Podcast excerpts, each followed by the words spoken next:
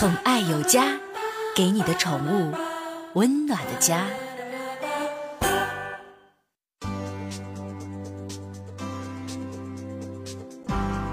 宠爱有家，给您的宠物一个温暖的家。我是您的好朋友小克，我跟大家探讨一个非常有意思的话题啊。我前两天看了一篇文章，名字就叫“身体不健康，宠物来帮忙”。很多朋友就说了，说克说你说这事儿呢，跟咱们节目有什么关系吗？我说关系大了。咱们宠物类型的节目啊，就提醒收音前的各位好朋友，宠物宠物也叫伴侣动物嘛，由来已久。最早呢，可以追溯到冰河时期。咱们平时看的动画片《冰河世纪》，可以追溯到那个年代。经过啊好多年的几千年的驯化，最初的野狼，逐渐的演化成了狗，而成为了咱们人类第一种伴侣动物。这种羁绊的关系一直延续到今天。咱们人类和动物之间的羁绊是如何影响人的身体健康的呢？我在接下来的时间跟跟收音前的各位好朋友详细的，咱们来唠一唠这个事儿哈。朋友说了，说那养宠物还对身体有好处吗？有，真有，不是我红口白牙在这瞎编的，而是有事实根据的，有理论基础的。最早的科学证明是三十年前，普渡大学心理学家艾伦贝克跟美国宾夕法尼亚大学的精神病学家亚伦卡特丘。公布于众的，呃，他们那个时候公布于众的时候是大家可以好信儿的时候可以找一找，一九八四年发表的 AM 的这么一个论文啊，他们在发表在 AM 上的一个论文，它是测量了咱们人类人们啊抚摸爱犬时候的生理的变化，结果发现很神奇的一幕出现了，血压降低了，心率下降了，呼吸张弛有度了。肌肉舒张放松了，这种无意识的变化都表示他们的压力在减少，这很神奇吧？是不是？经过很多的测算测算出来的。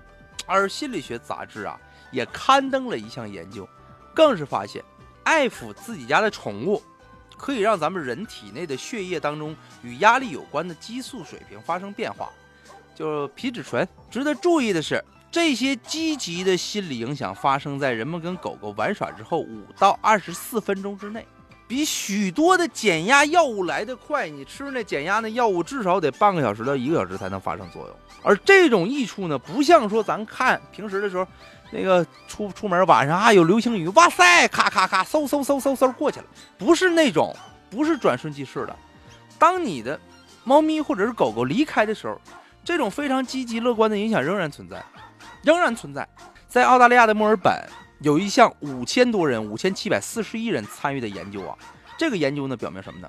研究人员发现，宠物主人和没养宠物的这个普通人来相比，养宠物的血压跟胆固醇都低，甚至在吸烟者跟饮食不健康的研究对象当中，养宠物的健康状况也更加好。现在时代发展这么快啊，节奏这么快。几乎任何职业都有压力呀，那你说我哎，我干这活我没压力？废话，你不上班你能有压力吗？也有压力啊，不上班就没钱吗？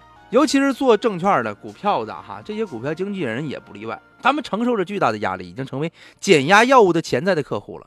美国心脏协会呢对此做了个有趣的实验，研究人员首先把这个做股票的经纪人带到跟他们生活当中有类似压力的情景当中，让他们完成速记任务。并且忍辱负重，努力扮演好在情境中安排的角色，处理类似平时上班所面临的各种各样的问题，以此来估算在这个过程当中他们的血压。为了完成这些紧张的任务，参与者的血压平均升高到高压一百八十四，低压一百二十九啊！啊，咱们说一般呢，现在来讲，高压一百四，低压九十就是高血压了。之后呢，每名参与者。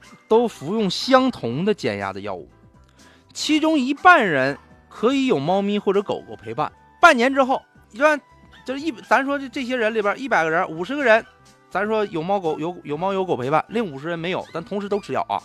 半年之后，再次进行压力测试，有宠物的可以带着宠物参加，结果特别明显，又吃药又有宠物的这些研究对象，血压是那些仅仅服药人的一半儿。你相信吗？这个这个数据是很神奇的。即使你已经有心脏疾病的这个征兆了，宠物也可以来帮忙。美国心脏学的杂志上报道了一篇很有意思的研究啊，研究者呢追踪了四百多名离开医院的心脏病患者，一年之后，有宠物的患者明显比没宠物的患者存活几率更高。